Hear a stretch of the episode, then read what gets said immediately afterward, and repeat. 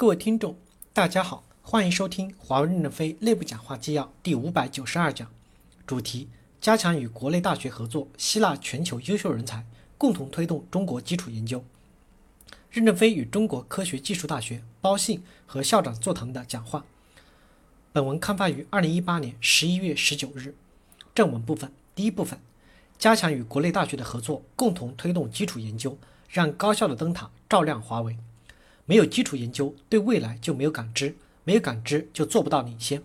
早些年，华为开始在全球的研究布局，这十多年，欧洲、日本、加拿大都是我们的重点。华为在欧洲的研究投入取得了很大的成果，同时，我们也在全球聚集了三四千名业界的科学家和专家。接下来，我们要加强与国内大学的合作，用二十年时间资助中国的要素的创造发展，把实验室搬到全世界有条件的大学附近。共同推动基础研究与实验，实现自己掌握一部分核心要素的局面。基础研究是把钱变成知识。我们有一个路径图，技术的喇叭口子足够大。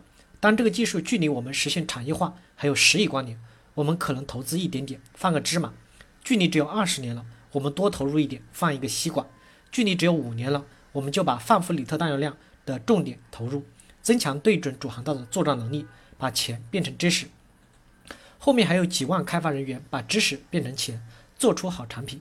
我们二零一二实验室聚焦五到十年就能实现产实现产业化的技术研究，而远期的基础研究就请大学的教授、科学家去做。对基础研究，我们不要求都成功。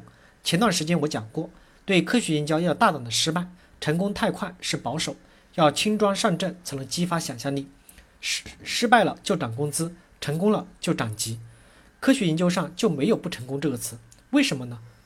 你告诉我走这条路是错的，讲清了路径，解决了边界问题，这就是成功。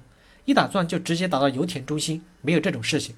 就像四川天然气田的发现，实际上是一个酒店打温泉，打穿后冒出大量的天然气来，这才发现是一个大气田。我们会加大对教授的资助，加大和高校的战略合作。和高校教授在基础研究的合作，主要是通过资助优秀的教授获得知识的知情权，不谋求教授和科学家的知识产权，不谋求论文的署名权。最典型的就是土耳其的教授，他在2007年发现了信道极化现象与极化码。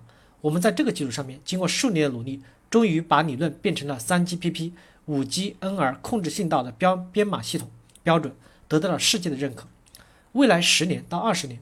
华为与国内大学的合作一定会提升到一个新的高度。只要教授的前期研究方向跟我们的基本一致，在一个喇叭口里面，我们就对教授无条件的给予资助，这点是不会变的。让高校像灯塔一样照亮了别人，也照亮了华为。第二部分，高校应加大开放合作，吸纳全球人才，成为第二次人才大转移的战略高地。第二次世界大战后，有一次人才大转移，是从前苏联转移了三百万犹太人到以色列，促进了以色列的高科技发展，这就崛起了一个世界的奇迹。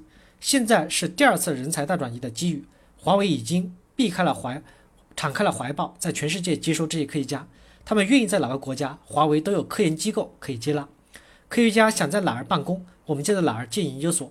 我们的热血研究所就部署在白俄罗斯和乌克兰。这两年已经有业界知名的数学家、物理学家、化学家大规模的加入我们。最近在香港又引进了一批人工智能的专家。感谢大家的收听，敬请期待下一讲内容。